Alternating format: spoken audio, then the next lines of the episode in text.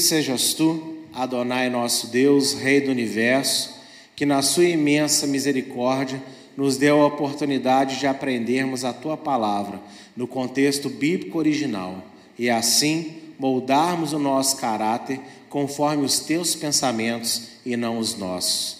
Bendito sejas tu, Adonai, no nome de Yeshua. Amém. E amém. Pode se sentar glorificando o nome do Senhor que Ele é digno de toda a honra e toda a glória.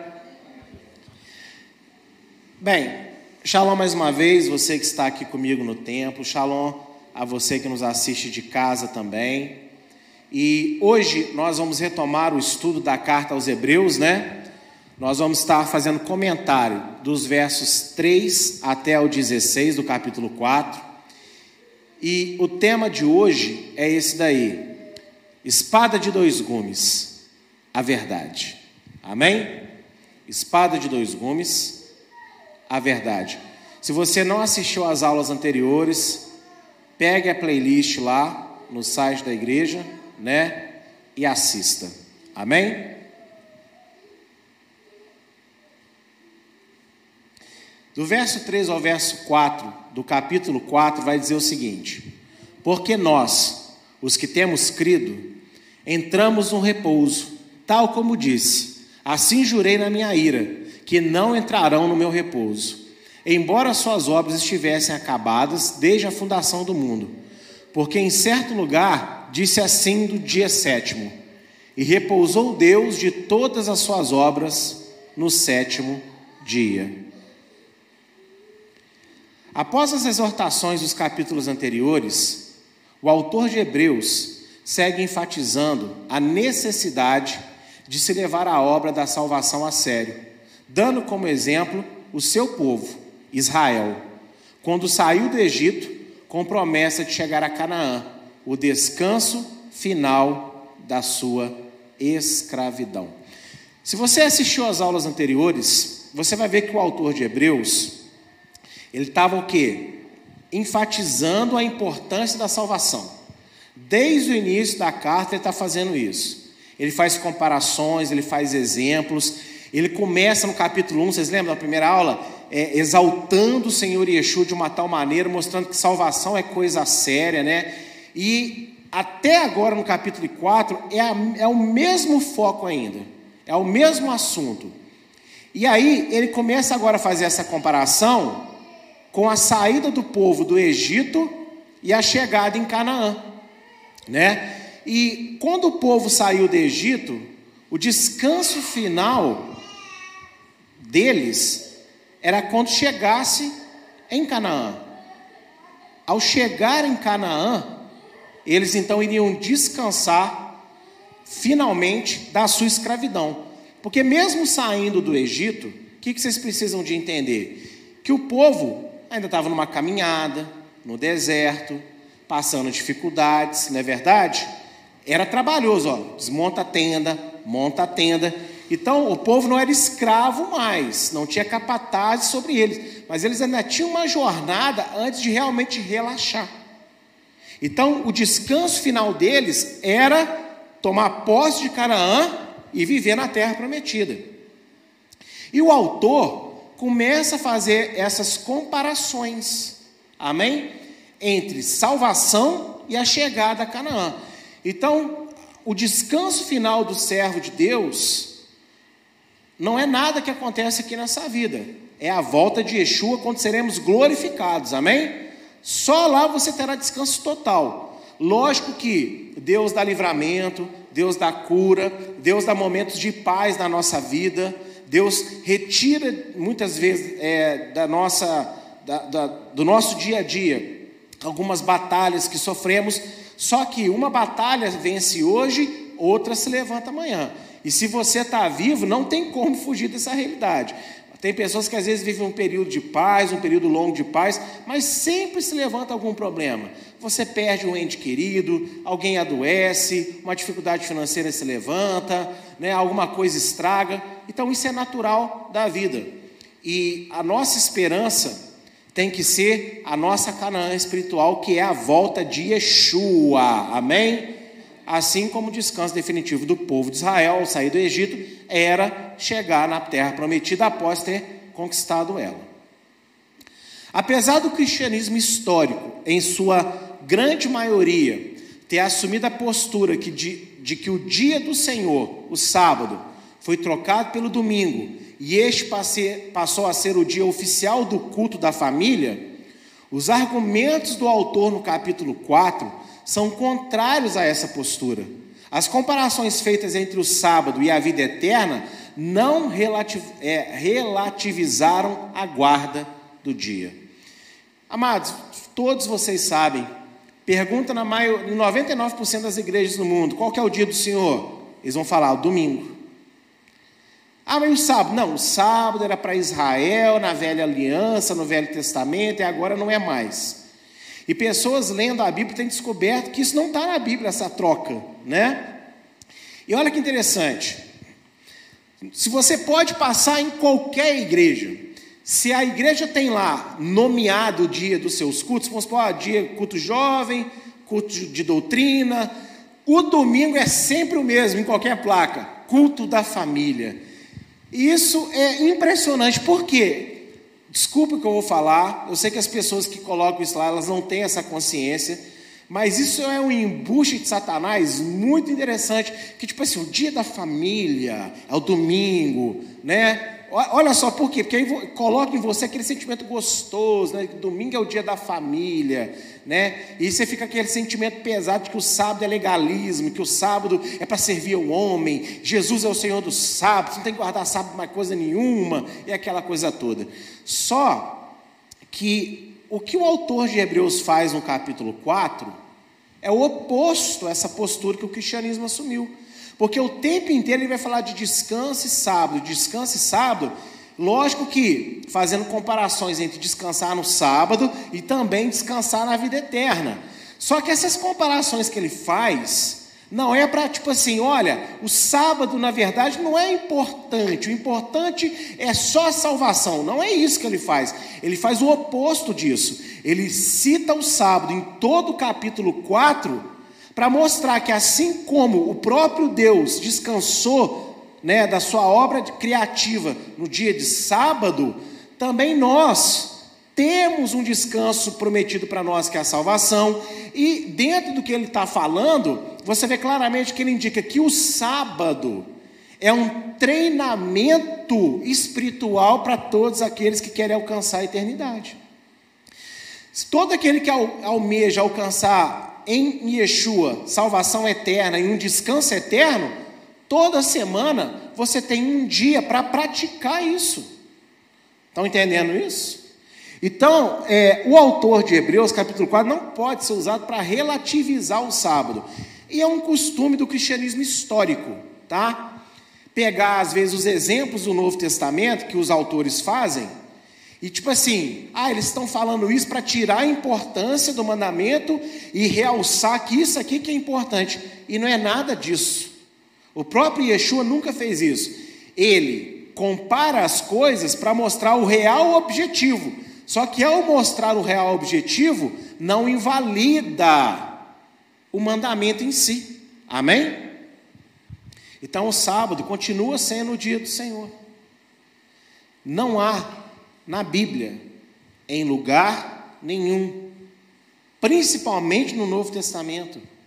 Uma fala de Yeshua, a fala de um anjo, ou a fala de um profeta, ou dos próprios apóstolos dizendo, porque agora o dia do Senhor é o primeiro dia da semana, o domingo.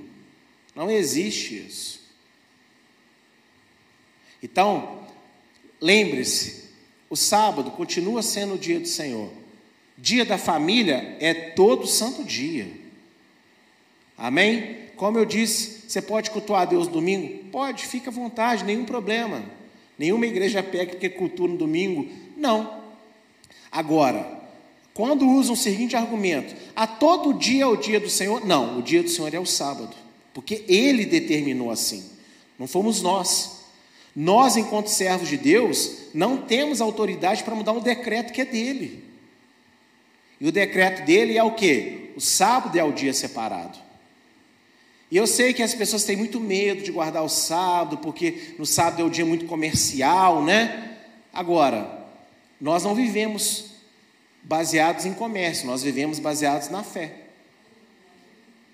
Então, o sábado é uma das grandes oportunidades que as pessoas têm de demonstrar que elas têm fé e confiança em Deus. Quando você é dono do seu negócio, está na sua mão exercer essa fé e mostrar para os outros se você confia ou não em Deus. Agora, quando você é empregado, aí não está na tua mão, não está no teu poder guardar o Shabat, guardar o sábado. Então você tem que obedecer ao seu patrão e trabalhar se ele pedir para você guardar. Agora, aquele que tem boa consciência, aquele que sabe que o sábado é, poxa, se pode, por que, que não faz? A verdade é, ou porque você não acredita, você concorda aqui comigo na hora do culto, mas você não acredita tanto assim. Ou você está sem fé para fazer. E eu não estou ofendendo você, não, só estou falando para você a verdade. Amém? E controle. O descanso citado pelo autor, ao qual ele se inclui como já participante, não se trata apenas da vida eterna, mas também da condição para Deus incluir pessoas nela, ou seja, a libertação dos pecados. Portanto, aquele que está em Yeshua já desfruta aqui do reino eterno, sentindo em sua própria vida os benefícios e maravilhas da presença do Espírito, sendo guiado a produzir frutos agradáveis a Deus pela obediência da fé. Se você analisa o texto que está aí na tela ainda, o primeiro que nós lemos, né? Você vai ver que o autor fala assim: entramos no repouso. Mas quando o autor estava escrevendo, Yeshua já tinha voltado para glorificar ele, ele estava na glória, em espírito, escrevendo e mandando através de algum. Não existe isso, né? Vocês sabem. Então, que descanso é esse que ele entrou? Então, olha só, ao mesmo tempo que o descanso que ele está falando é a salvação, ao mesmo tempo, esse descanso é uma vida liberta de pecados. Quem está em Yeshua já está vivendo o reino. Você já está vivendo o reino de Deus hoje na sua vida. Por quê? Porque Yeshua libertou você do pecado. Você não é mais escravo do pecado. Você não é mais escravo dos desejos ruins. Talvez você possa estar se entregando a eles. Talvez você possa não estar combatendo eles como deveria. Mas se você clamar o nome do Senhor e tomar posse dessa verdade, você já não é mais escravo de nenhum mal porque Yeshua te libertou, te deu um espírito novo, você nasceu, você é nova criatura. E não só isso, ele te deu o Espírito Santo dentro de você. Uma vez eu e minha esposa, nós estávamos num congresso, nós ouvimos que o rei subiu, então o reino não está aqui. É uns absurdos que as pessoas tiram, não sei de onde. E a verdade é o seguinte: o rei não está aqui presencialmente, mas ele está aqui dentro de nós através do Espírito Santo. Então o reino de Deus vem com o rei, amém? Você já pode viver no reino de Deus. E olha, que descanso é esse? O descanso de uma vida sem pecado significa que você para de produzir maldades e passa a produzir frutos agradáveis a Deus. Você sabia que a sua vida Agora, a vida de quem crê no Senhor e se converteu a Ele, é uma vida que Deus todo dia olha para você e espera o quê? Ver frutos agradáveis. Frutos que glorificam o nome dEle. E aí cada um faça a sua análise. Se no seu dia a dia, no seu trabalho, na sua família, você sozinho, se você tem feito as coisas e se relacionado com pessoas de modo a produzir frutos que demonstrem quem é o Deus da Bíblia, o Deus verdadeiro. Se não estamos fazendo isso, então nós temos que mudar, nós temos que nos arrepender, Porque não é para isso que Yeshua nos salvou. Yeshua não nos salvou apenas para sermos salvos no dia da volta dele. Se fosse assim, bastava você aceitá-lo e morrer após o batismo. Se você continua vivo, é porque Deus tem um plano na sua vida de se exibir. Deus quer se exibir para o mundo através de você. Quando você vive a palavra dele, quando você né, demonstra o amor, a misericórdia, a justiça dele.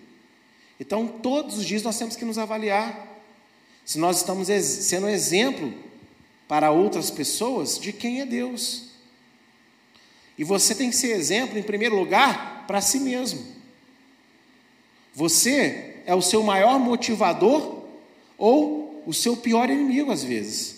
Você mesmo se sabota, mas você mesmo pode ter a alegria de ver, não aquele orgulho assim, nossa, eu sou. Não, mas fala, poxa, glória a Deus, eu, eu não sou perfeito, eu me esforço, mas graças a Deus eu tenho me esforçado e tenho vencido.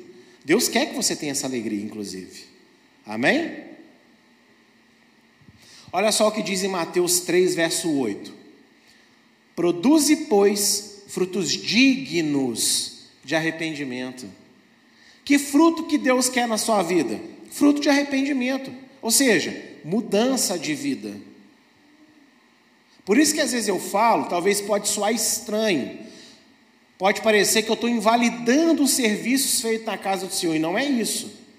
Por isso que eu falo que fruto não é pegar um panfleto e entregar na, rua. Lógico que a gente tem que fazer isso. Fruto não é só subir aqui no altar e pregar. Lógico, tem que pregar, tem que louvar. Entendeu? Isso tem que ser feito. Mas adianta a gente fazer tudo isso e na nossa vida a gente não glorificar a Deus com um estilo de santidade que a palavra indica para nós?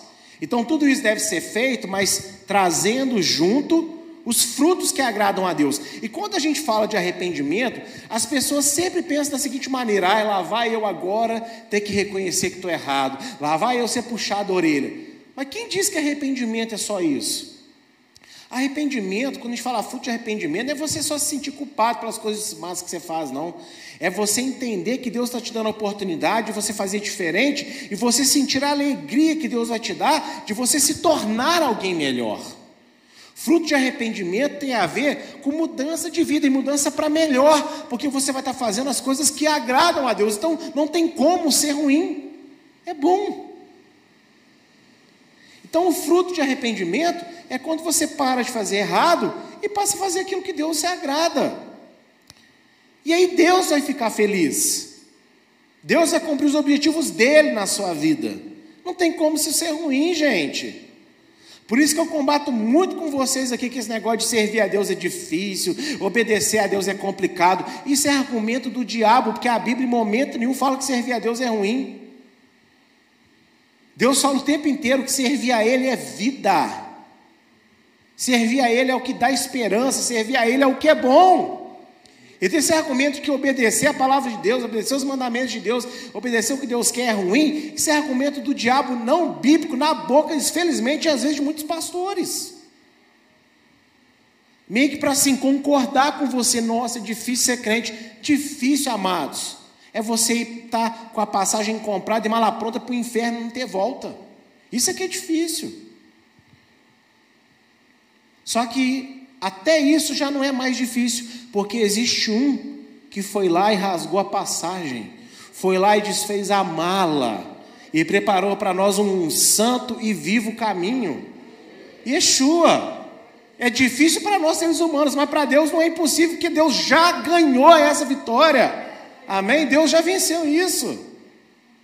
João 15, verso 8, Yeshua também disse: Nisto é glorificado meu Pai, que deis muito fruto, e assim sereis meus discípulos. Está vendo? Qual é o fruto? Fruto de arrependimento. Tá bom? Então tá vendo como que as comparações do autor de Hebreus com o sábado não é uma coisa assim. Na verdade, o sábado significa isso agora não importa mais. Por quê? Porque ele não está falando só de vida eterna, ele está falando de vida aqui também. Então, quando ele faz comparação com o sábado, o sábado para a eternidade, mas o sábado para o dia a dia. Então, o sábado também te ajuda, te treina espiritualmente para você produzir frutos para Deus. Ah, pastor, mas eu não sinto isso, eu não penso assim. Mas se você tiver fé, Deus vai fazer isso em você. E quem foi que disse que tudo que você faz para Deus você tem que entender tintim por tintim? Tem coisas que não há nada para entender, tem coisas que é apenas fé, pronto e acabou.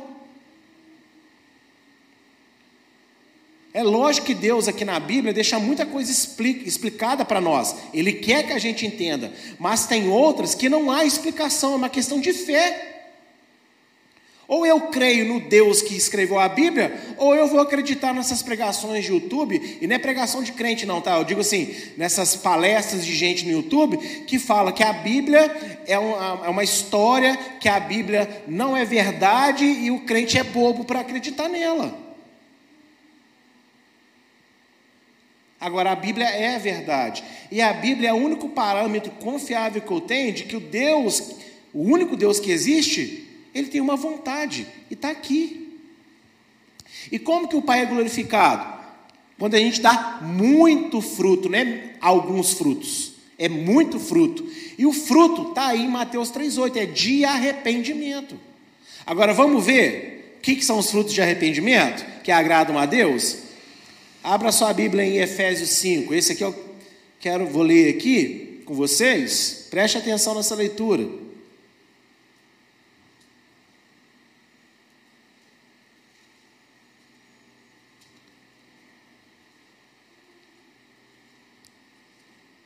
Efésios, capítulo 5, de 8 a 11. Porque no outro tempo, vocês, é, vocês eram trevas, mas agora sois luz no Senhor. Andai como filhos da luz. Olha para mim.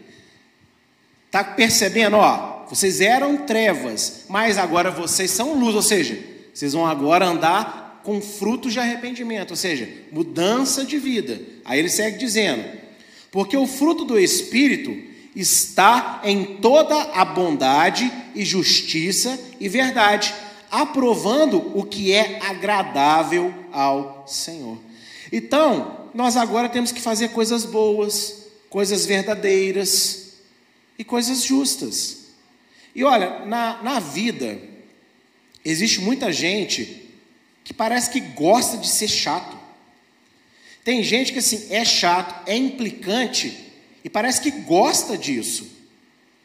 Você vê que a pessoa não faz esforço nenhum para ser diferente, para ser mais para ser mais uma pessoa mais pacífica, mais amorosa, mais compreensiva, que, de conversar melhor, de tratar melhor. E aí você não está sendo, não está produzindo, você não está sendo luz e não está produzindo o fruto que agrada a Deus. Porque imagina se Yeshua tratasse você como muitas vezes você trata as pessoas que você está chateado, que você está irritado, que está desgostoso, seja lá qual for o motivo, ou porque simplesmente você gosta. Então nós temos que ser pessoas que são luz, que são bondosas, verdadeiras, amém? E Gálatas 5, 22, aí aquele texto famoso, né? Gálatas 5, 22. Mas o fruto do Espírito é amor, gozo, paz, longanimidade, benignidade, bondade, fé, mansidão, temperança. Tá vendo? Esses frutos aqui de Gálatas 22 é a bondade, a verdade e a justiça de Gálatas de Efésios 5, que são os frutos de arrependimento. Só uma pessoa que entende que não pode mais ser o que era antes de aceitar Yeshua, consegue produzir esses frutos aqui: ser amorosa, ser alegre, ser pacífica, ser paciente, cheia de bondade, ter fé, ser uma pessoa mansa. Temperança é controle, né? Autocontrole, domínio próprio. Amém?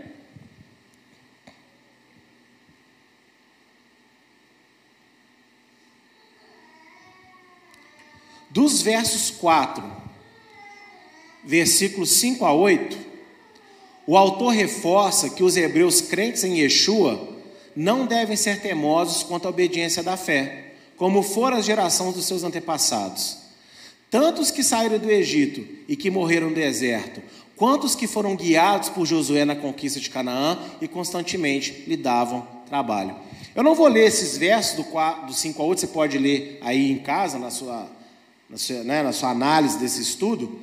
Mas o autor segue no mesmo argumento, falando de salvação, do descanso, né, para a vida eterna, entrar no descanso para essa vida, que é você ter uma vida agradável a Deus, produzir fruto agradável a Deus. Ele faz duas comparações muito interessantes, que é, é a comparação é o seguinte: ele fala para a gente não ser temoso, e ele dá aqui exemplo da, da, da, dos antepassados dos hebreus, dos judeus que saíram do Egito. Aí ele fala de duas gerações a geração que saiu com Moisés e que morreu no deserto pela teimosia, e também fala da geração que foi com Josué entrar em Canaã e conquistou a terra. Aquela geração também foi muito temosa. Entendeu? Isso é muito interessante. Olha só Hebreus 4, de 9 a 11, reforçando essa explicação. Portanto, resta ainda um repouso para o povo de Deus porque aquele que entrou no seu repouso, ele próprio repousou de suas obras, como Deus das suas.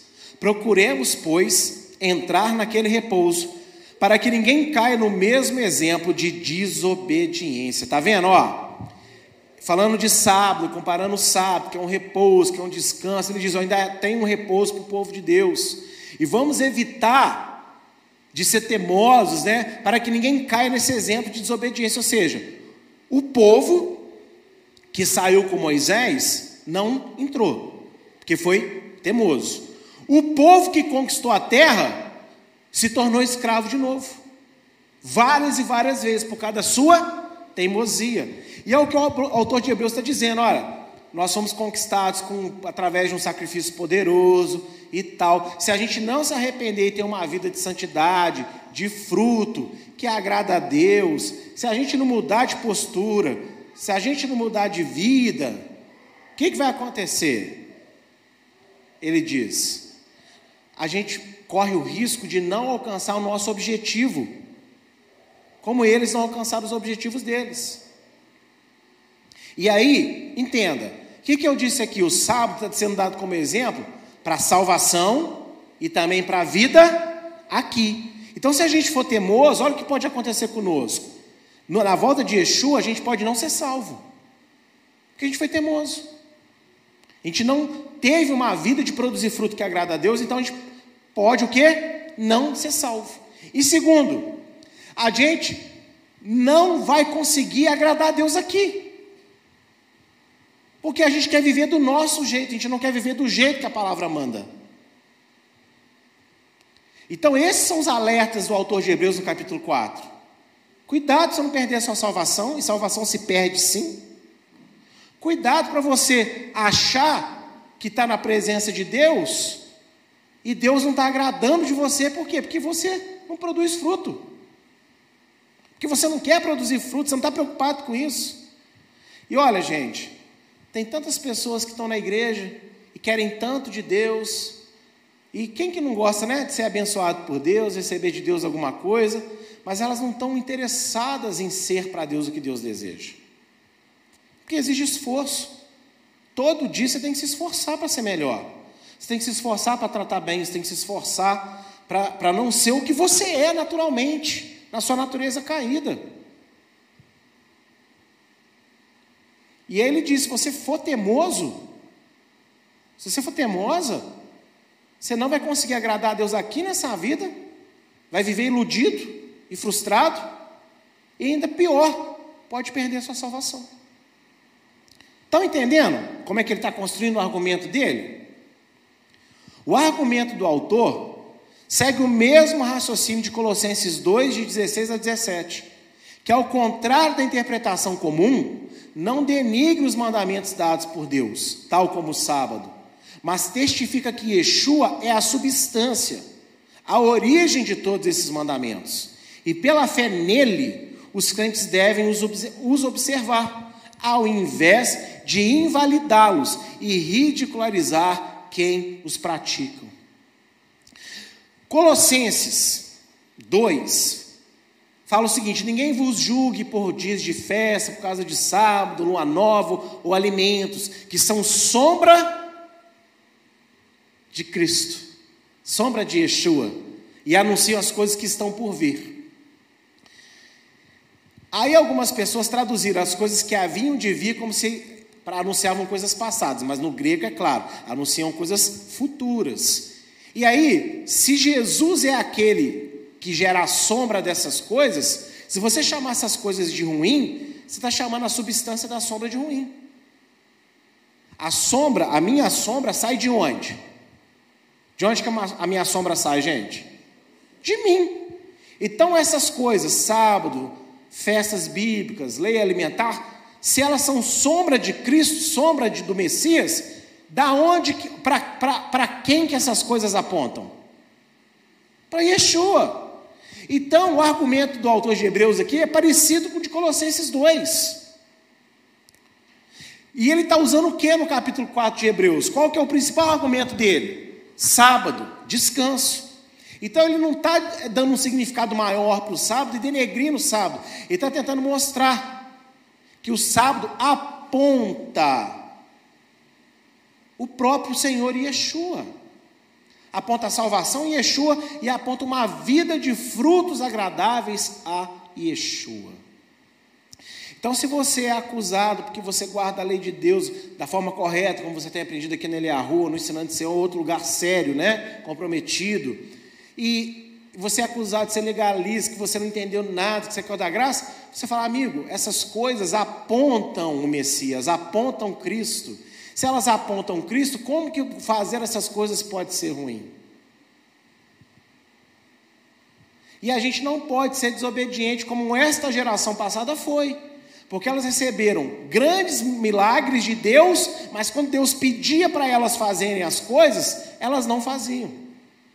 E é exatamente esse o argumento do autor de Hebreus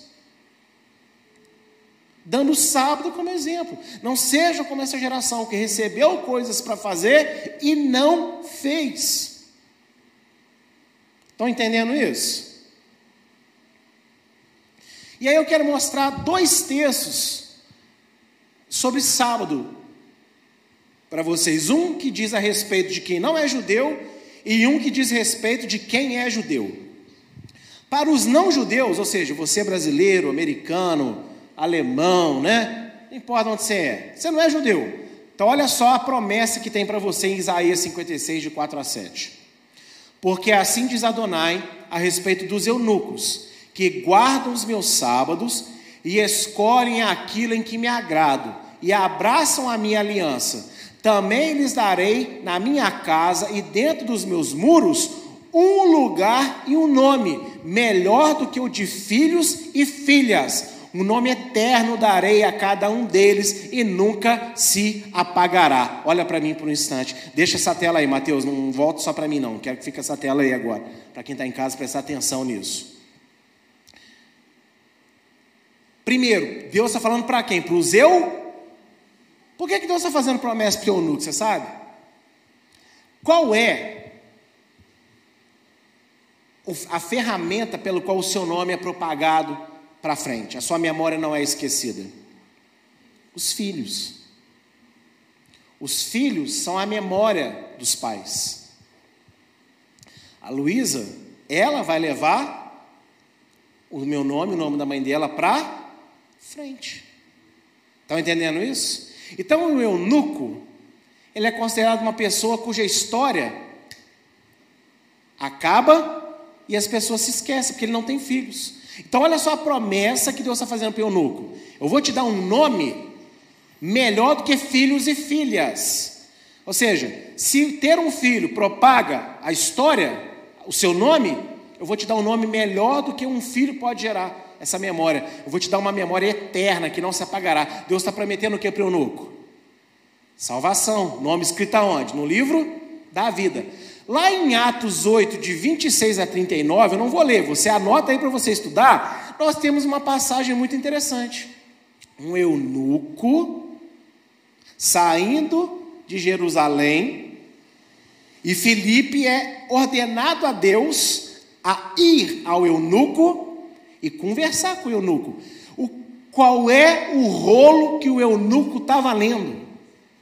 Isaías. Não era esse trecho, mas ele estava lendo o quê?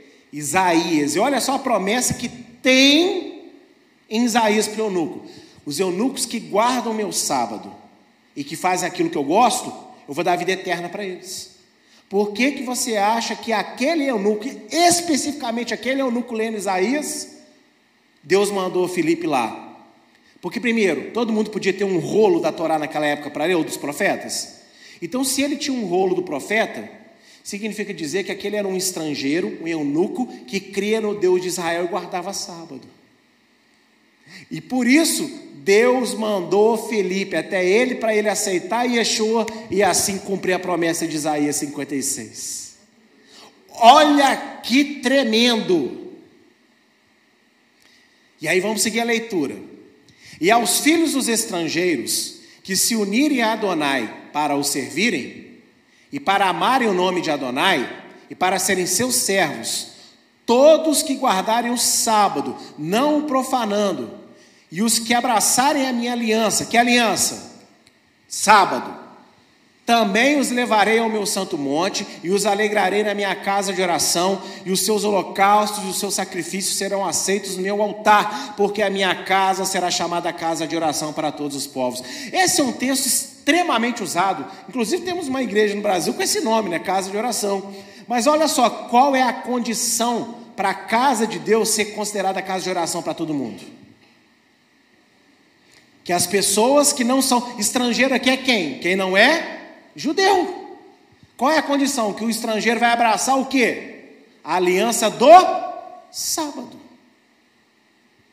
Aí você fica com os argumentos teológicos versus a profecia de Isaías. Você escolhe o que você acredita. Por isso que a teologia tem que falar que o Velho Testamento passou. Estão entendendo? Porque você se depara com textos como esse. Agora, o eunuco de Atos 8 recebeu ou não recebeu a promessa aí dessa profecia? E Yeshua já não tinha ressuscitado? Então já estava na nova aliança, sim ou não? Então será que o restante da, da, da profecia vale ou não vale? Vale, meu amigo, quando você guarda sábado por fé, não é só porque entendeu, não é só porque. É, não, você creu que isso é mandamento de Deus que Deus gosta disso, sabe? Deus gosta do sábado. E você acredita nisso, fala, Senhor, eu vou fazer por fé. Eu não sei explicar, mas eu acredito, eu vou fazer porque eu tenho fé. Isso agrada ao Senhor.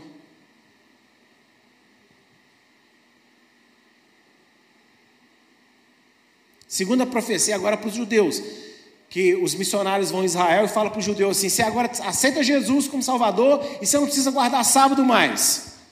Aí, ó, lá em Isaías 58, que é depois da promessa de 56, Deus também diz aos judeus assim: E os que de ti procederem, está falando para Israel, edificarão as antigas ruínas e levantarão todos os fundamentos, de geração em geração. O que, que significa de geração em geração mesmo? Para sempre. E chamar-te-ão reparador das roturas, restaurador de veredas para morar, se desviares o teu pé do sábado, de fazeres a tua vontade no meu santo dia, e chamares ao sábado deleitoso, e o dia santo de Adonai, digno de honra, e o honrares, não seguindo os teus caminhos, nem pretendendo fazer a tua própria vontade, nem falares as tuas próprias palavras, e te deleitares em Adonai, e te farei cavalgar sobre as alturas da terra, e te sustentarei com a herança de teu pai Jacó, porque a boca de Adonai o disse. Aí eu fico vendo uns vídeos que eu morro de rir. De vez em quando aparecem umas pessoas muito capacitadas por Deus que estudaram hebraico, falam hebraico, que eu não tenho condição de falar hoje, história, arqueologia, coisa e tal, para falar tipo assim, entenda a riqueza dos judeus. Como se todo judeu fosse rico, né? Sabe de nada, coitado de pessoa. Cai nessas histórias não, tá? Por que, que o judeu é rico? Agora, é inegável que a nação de Israel, sendo tão pequena quanto é, é espantoso como eles são avançados.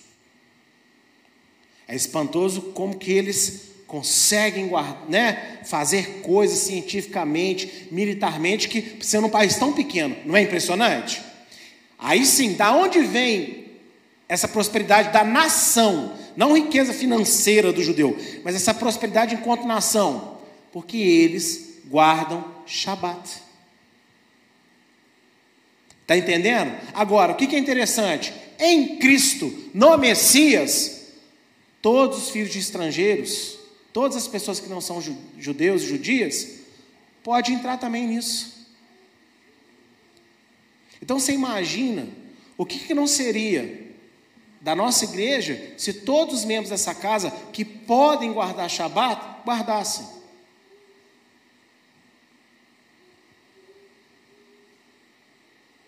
Entende?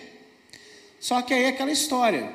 Cabe a você acreditar no que você está aprendendo hoje. Eu não posso te obrigar a acreditar.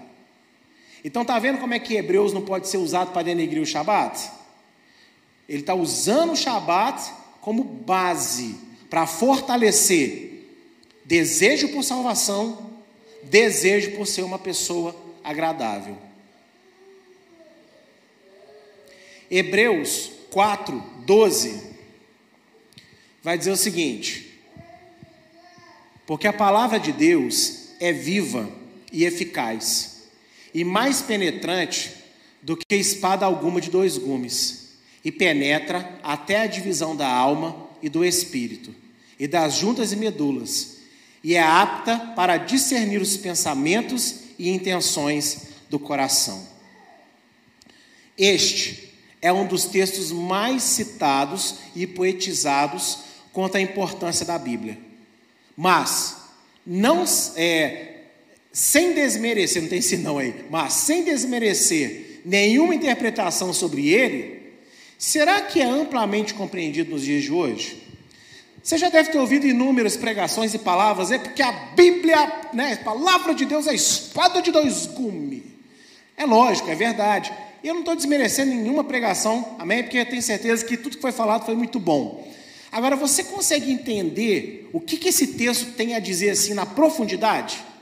O que, que o autor de Hebreus está querendo dizer com a palavra de Deus é viva e eficaz e mais penetrante que espada de dois gumes? Ou seja, espada de dois gumes é aquela espada romana que corta dos dois lados, diferente da espada é, do Oriente Médio, que era curvada e o corte dela era só na parte de fora, na parte da lua, vamos dizer assim. O que, que o autor de Hebreus quer dizer com isso? Agora, lembrando, Hebreus 4,12 está desvinculando de todas as explicações que eu já dei anteriormente. Qual que é o foco aqui de Hebreus 4? Valoriza sua salvação, tenha uma vida agradável a Deus e não seja temoso.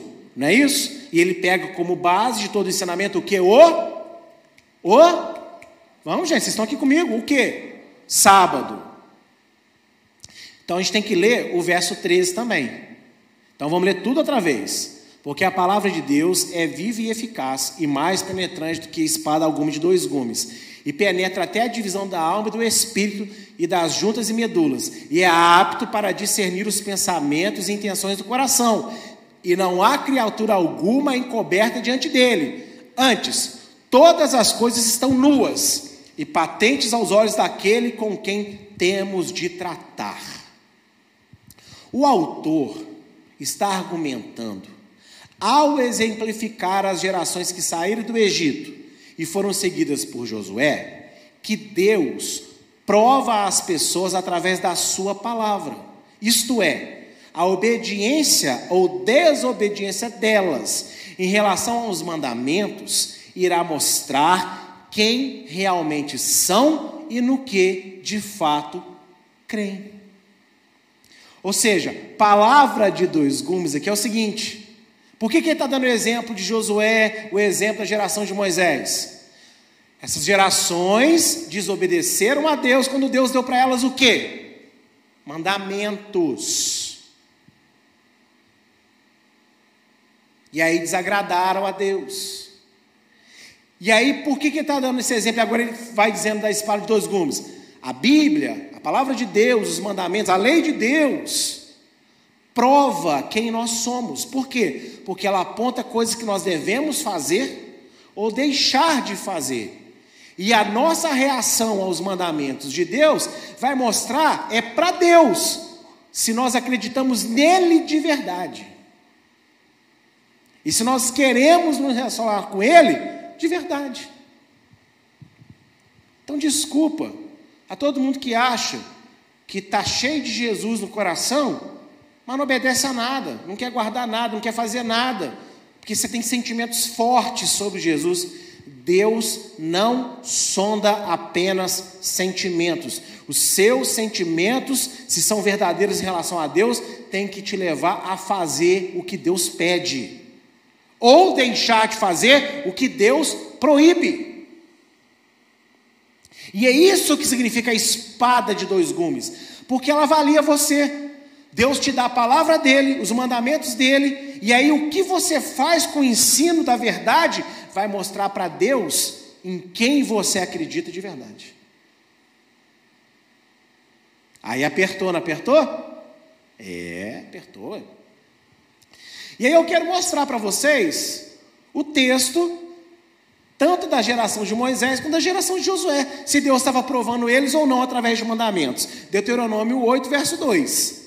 E te lembrarás de todo o caminho pelo qual Adonai teu Deus te guiou no deserto estes 40 anos, para te humilhar e te provar, para saber o que estava no seu coração, se guardarias os seus mandamentos ou não. Em outras palavras, Deus fez a geração de Moisés passar 40 anos no deserto, passar fome, passar sede, ter lutas. Deus permitiu tudo aquilo porque Ele tinha uma intenção naquilo. Ver se eles iam, apesar de toda a dificuldade do deserto, acreditar em Deus e obedecer o mandamento de Deus, ou se usar as dificuldades o tempo inteiro para se justificar e não fazer nada daquilo que Deus mandou. Ou não é isso que está escrito aí? E aí você acha que você é diferente? Sabe o engano que o diabo coloca em nós? Ah, Deus entende a minha luta, Deus entende a minha dor, Deus sabe que eu não fiz por causa disso, Deus sabe que eu não faço ainda por causa daquilo. Não, querido, Deus sabe que você não faz porque você não tem fé nele. Você diz que tem, mas não tem. Por quê? Porque você não faz o que a palavra manda. E é essa a fé que agrada a Deus, quando você faz o que a palavra manda. Se você já aprendeu, se você já entendeu e não faz, você não faz ou porque você não quer ou porque você não tem fé. Você diz ter, mas não tem. E aí não é o pastor James que está te julgando, não. Deus está te provando através da palavra dele. Vamos ver a geração de Josué, se foi a mesma coisa? Josué do, Juízes 2, de 22 a 23. Para por, ele, para por elas, elas quem? As nações que ainda estavam na terra de Canaã, provar a Israel, se há de guardar ou não o caminho de Adonai, como seus pais o guardaram para nele andar. Assim Adonai deixou ficar todas aquelas nações e não as desterrou logo, nem as entregou na mão de Josué. Por que, que Josué não conseguiu conquistar toda a terra de Canaã? E jogar todo mundo para fora para só Israel habitar lá? Porque Deus, através daquelas nações ali, o povo de Israel vai ter contato com elas. E o que, que Deus falou? Vocês não vão fazer o que eles fazem. Vocês não vão servir aos deuses deles. Vocês não vão viver como eles vivem. Vocês vão mandar conforme a minha lei. Vocês vão viver conforme os meus mandamentos. E a convivência com os estrangeiros seria uma tentação para eles. E Deus ia aprová-los. Vamos ver o que, que, eles vão fazer. Vão guardar o meu caminho? Ou vão se corromper? O que, que eles fizeram? Várias e várias e várias. O que, que é o livro de juízes? Corrupção, nova chance. Corrupção, nova chance. Ou seja, entendeu agora o argumento do autor de Hebreus, no capítulo 4? Falando de Josué, falando da geração de Moisés, e está dizendo o quê? Não sejamos como eles. Então o que, que o autor de Hebreus está dizendo? As dificuldades da vida nos provam o que vamos fazer. Se vamos obedecer a Deus, apesar de todos os problemas que enfrentamos nessa vida e na nossa geração, nos dias de hoje, com Covid e tudo mais, nunca esteve tão difícil, mas Deus continua sendo o mesmo, Ele não muda, Ele continua nos provando. Se a gente vai guardar o caminho dele, ou se por causa de tudo isso a gente vai tempo inteiro voltar atrás. Portanto, a espada de dois gumes de Deus, a sua palavra, que é a sua lei Torá, os seus mandamentos, expõe a verdade dentro das pessoas através daquilo que, ela, que fazem ao receberem conhecimento da mesma. Você mostra quem você é para Deus quando você recebe a palavra de Deus, quando você é ensinado sobre a palavra de Deus. E a sua relação a sua reação, perdão, em relação a ela, vai mostrar para Deus quem é você de verdade. Se você é crente da boca para fora, se você é crente no seu coração. Eu não estou falando aqui que pessoas não enfrentam lutas, batalhas internas, conflitos. Agora tem pessoa que não, ó, rejeita o conflito, rejeita a batalha interna e chuta para longe a verdade da palavra de Deus. Chuta para longe os mandamentos, chuta para longe a verdade, porque tá nem aí. Isso é coisa de judeu, coisa do pastor Jimmy que é louco. Isso é para ele lá, muito bonito para ele. Para mim não vale. E aí, vocês vão desculpar a minha loucura agora. Mas a maioria de vocês que está aqui nessa igreja tem experiências tremendas com Deus através da minha vida. A maioria de vocês. E aí, deixa eu fazer uma pergunta: vocês acham que Deus me usa dessa maneira só porque eu sou bonitinho? Sou lindo, né? Lógico. Mas só porque eu tenho uma barba vistosa? Meu irmão, Deus me usa dessa maneira porque o ensino que eu tenho que dar é para ser levado muito a sério.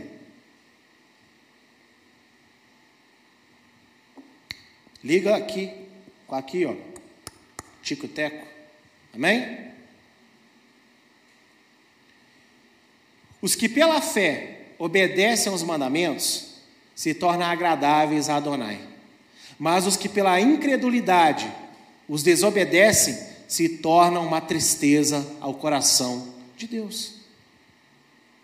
Deus não, reje... Deus não rejeitou ninguém ainda totalmente, porque senão você não estava ouvindo essa palavra. Mas quando você ouve a palavra e rejeita ela, Deus se entristece com você. Porque Deus te salvou, te libertou do seu pecado, te deu um maravilhoso Salvador, te encheu do Espírito dele, para você agora poder guardar a palavra dele, obedecer o que ele quer. Então, tem muitas pessoas que estão agradando a Deus que quer dizer que elas são perfeitas, quer dizer que elas fazem tudo direitinho, mas significa que elas estão se esforçando para fazer muito daquilo que elas aprendem. E isso agrada a Deus. São os frutos de arrependimento. O que é fruto de arrependimento que nós mostramos em Gálatas? É, é, são as coisas que nos levam a obedecer a palavra de Deus. Agora, você acha mesmo que Deus é tão apaixonado por você, mas tão apaixonado, que não importa o que você faz? Não importa o quanto que você despreza a palavra dele, o quanto você despreza o ensino verdadeiro da palavra dele, ele é muito apaixonado por você, então ele releva sempre. Não, ele é tão misericordioso que ele respira fundo toda vez que você propositalmente ignora a verdade, para te dar mais uma chance, e mais uma chance, mas uma hora essa chance acaba. Por quê? Porque a vida é limitada. Você não sabe a hora da sua morte. Você não sabe o momento exato da volta de Yeshua. E dependendo do, da rejeição dessa palavra, meu amado, o que tem de gente que diz que acredita em Deus hoje em dia, mas não precisa de igreja, não é assim? Aí você acha que essas pessoas estão fora de igreja, elas estão vivendo o fim da fé. Pessoas insociáveis, que não conseguem ter comunhão, mas está cheio de informação, de sabedoria. Mas tem pouco amor, pouca misericórdia. A obediência se tornou mais uma religiosidade do que uma prática amorosa aos mandamentos de Deus. E aí os últimos versos de Hebreus, né, do verso 14 a 16.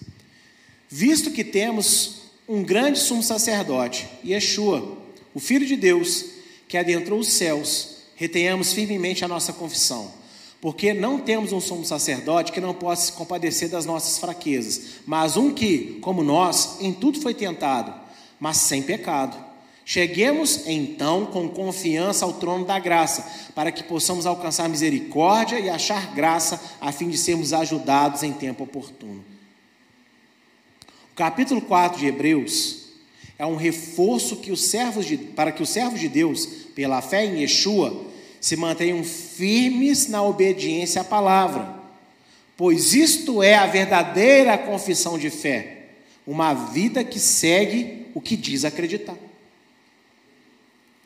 Confissão de fé em Yeshua não é só dizer eu acredito em Yeshua. Como eu mostrei algumas semanas atrás aqui, o satanista também acredita que Yeshua existe, ou existiu, melhor dizendo, mas não que ele é tudo que ele é. Então, não é só dizer Yeshua, é você ter na sua vida condutas que condizem com o Yeshua que você diz que acredita. E o Yeshua que você diz que acredita tem uma Bíblia inteira para você viver, para você seguir, para você acreditar. Enquanto muitos judeus religiosos, até hoje, vivem seu relacionamento com Deus de forma distante, focando apenas na, grande, na grandiosidade dele, olha para mim um instante, porque a maioria dos judeus religiosos vivem assim. Deus é, é, Deus é Deus, mas Deus é um meio que intocável. É aquele Deus que você só, relaciona, só se relaciona através das leituras das bênçãos, né?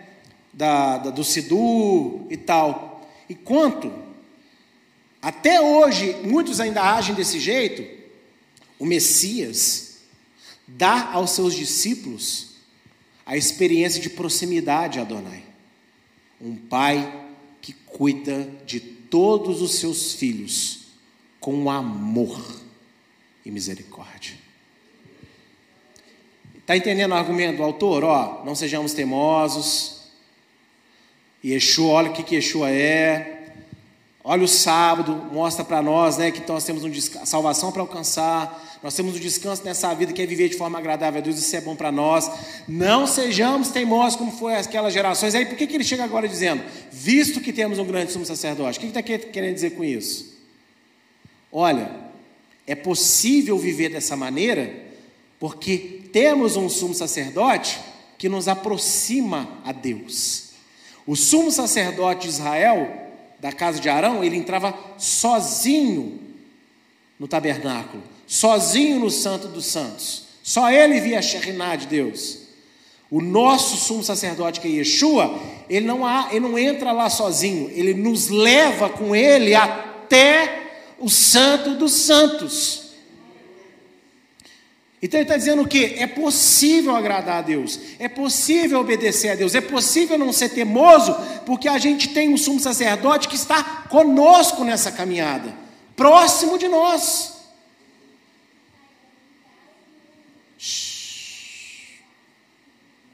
Yeshua, como já apresentado no capítulo 2, é o sumo sacerdote eterno e que se esvaziou totalmente da sua glória.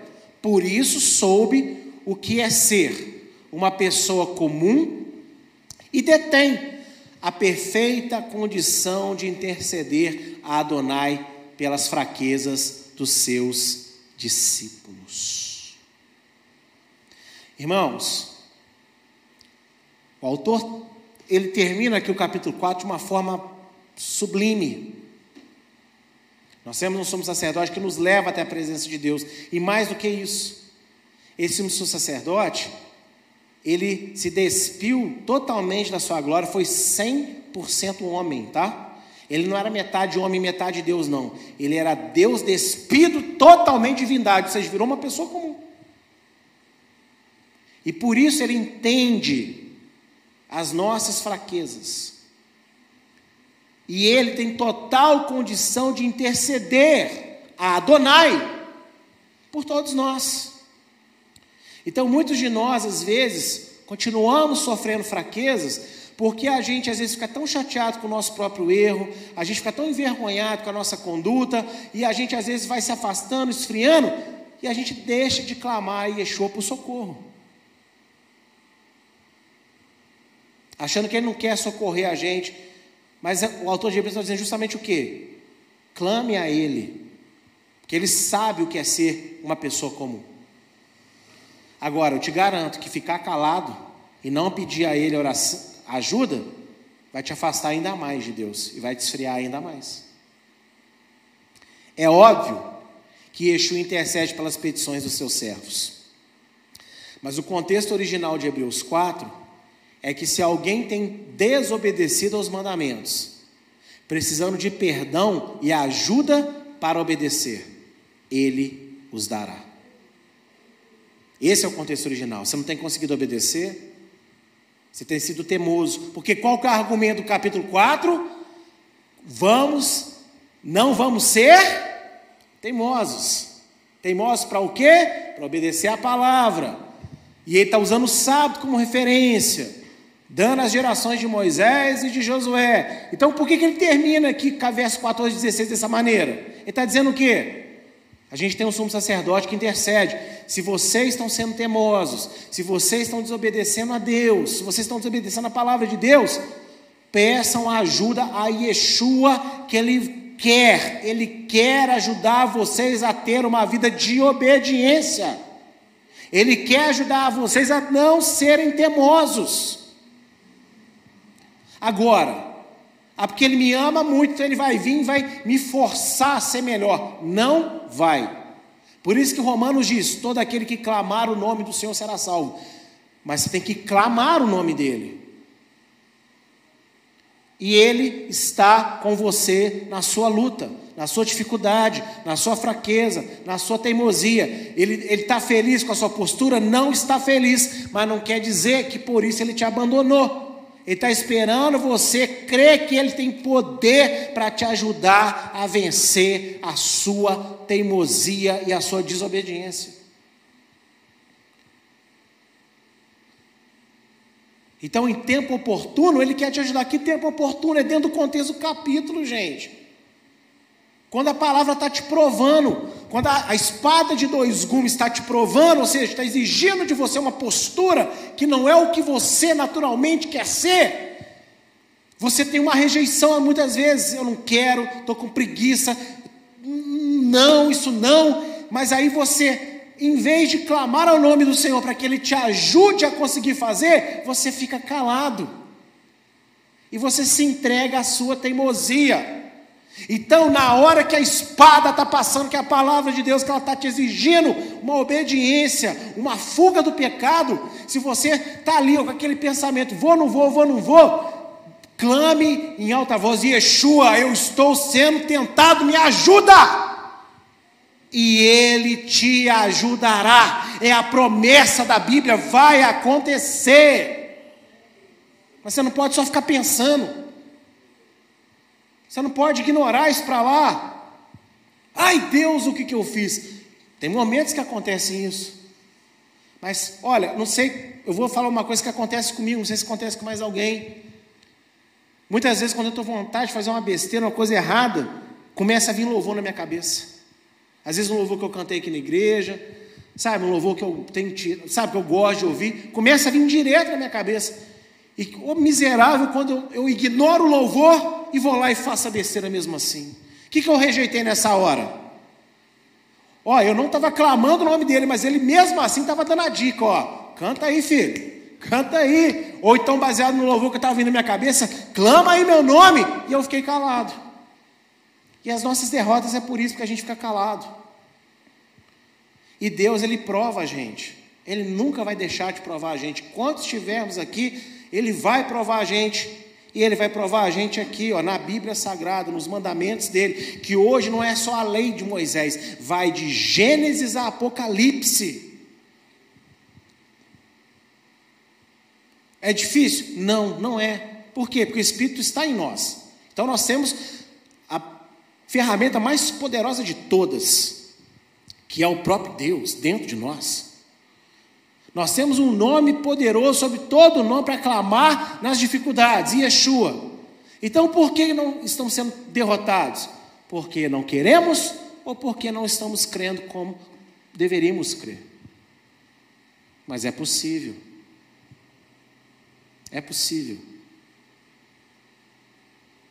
Então rejeite a teimosia em relação à palavra de Deus. Rejeita a teimosia de gerar frutos que agradam a Deus. Rejeita a teimosia de guardar os mandamentos de Deus pela fé em Yeshua. Rejeita a teimosia de ficar calado e não pedir ajuda ao teu Salvador. Você usa a sua boca para tanta coisa. Então usa também para pedir socorro em tempo oportuno. Amém? E Deus vai cuidar de você. Eu tenho certeza absoluta. Fique de pé comigo.